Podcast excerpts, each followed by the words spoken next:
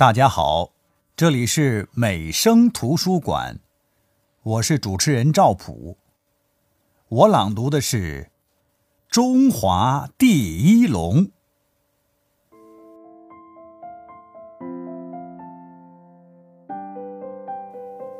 在河南省濮阳市博物馆里，陈列着一条用贝壳砌成的龙。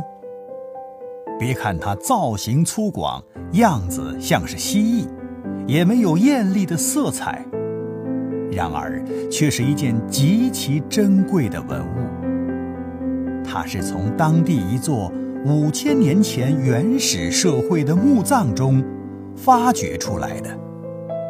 考古学家称它为“中华第一龙”。中华第一龙。说明中华民族在形成初期就把龙作为自己的图腾。图腾是一个民族认定的标志。古时候，各个民族都会选取某种动物或某种植物作为图腾，以它作为自己民族的象征和希望。作为中华民族图腾的龙。并不是一种实有的动物，而是一种艺术形象，是我们的祖先通过想象创造出来的。古时候，人们对大自然的许多现象无法做出科学的解释，更没有控制自然的能力。比如，群山连绵、惊涛骇浪、电闪雷鸣。暴风骤雨，都使他们震惊和崇拜。于是，我们的祖先便希望自己的图腾具有风雨雷电那样的力量，群山大河那样的雄姿，让它像鸟一样能腾云驾雾，像鱼一样可以在水中游弋，像马一样可以飞快奔跑。因此，将许多动物的特点都集中到龙的身上，渐渐形成了驼头、鹿角、蛇颈、龟眼、鱼鳞、虎掌、鹰爪、牛耳的样子。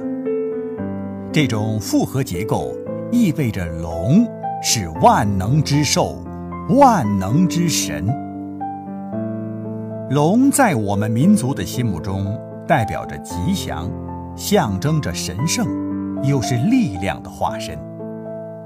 至今，不少建筑物和生活用品都以龙作为装饰，人们把它雕在房船上、桥梁上、舟船上，刻在胡琴上、拐杖上、刀剑上。节日里或庆典上，舞龙是最隆重的活动。父母希望孩子有所作为，也被称作望子成龙。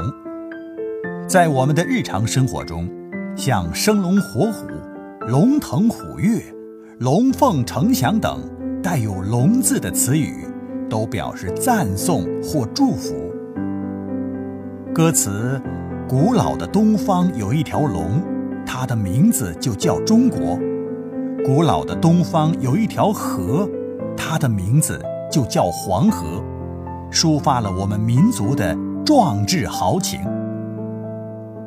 中华第一龙的发现，再次证明中国是龙的故乡，中原是中华民族的发祥地，中国人是龙的传人。